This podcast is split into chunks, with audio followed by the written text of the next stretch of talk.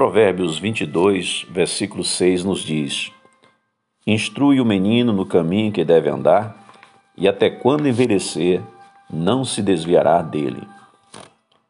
Afonso Romano de Santana escreveu um belíssimo artigo intitulado Antes que elas cresçam. Ele diz: Há um período em que os pais vão ficando órfãos dos próprios filhos. É que as crianças crescem independentes de nós, como árvores, tagarelas e pássaros estabanados.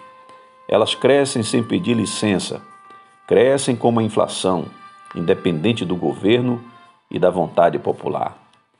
Entre os estrupos dos preços, os disparos dos discursos e o assalto das estações, elas crescem com uma alegria, às vezes com alardeada arrogância.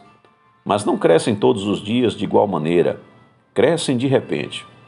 Um dia, se sustentam perto de você no terraço e dizem uma frase de tal maturidade que você sente que não pode mais trocar a fralda daquela criatura.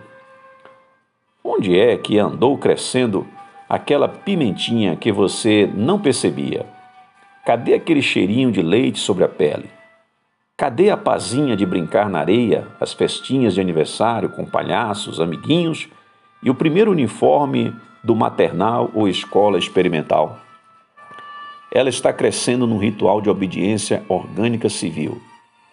Entre hambúrgueres e refrigerantes nas esquinas, lá estão elas, com o uniforme de sua geração, incômodas mochilas da moda nos ombros, ou então com o suéter amarrado na cintura. Está quente, a gente diz que vai estragar o suéter, mas não tem jeito, é o problema da geração. Pois ali estão, depois do primeiro segundo casamento, com barba de jovem executivo ou intelectual em ascensão, as mães já com a primeira plástica e o casamento recomposto, esses são os filhos que conseguimos gerar apesar dos golpes dos ventos, das colheitas, das notícias e das ditaduras das horas. E eles crescem, meio ameaçados, vendo como redigimos nossas teses e doutorados nos nossos erros. Há um período em que os pais vão ficando órfãos dos próprios filhos. Não mais acolheremos na porta aquela criança que vinha suada. Passou o tempo do balé, da cultura francesa e inglesa. Saíram do banco de trás, passaram para o volante das próprias vidas. Só nos resta dizer boa viagem. Como naquela canção francesa narrando a emoção do pai quando a filha oferece o primeiro jantar no apartamento dela.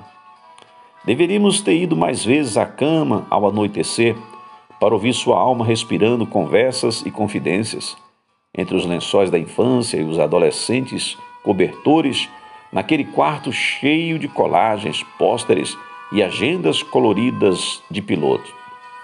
Não, não as levamos suficientes ao maldito drive-in ao teatro para ver Pluft, não lhes demos suficiente hambúrgueres e Coca-Colas.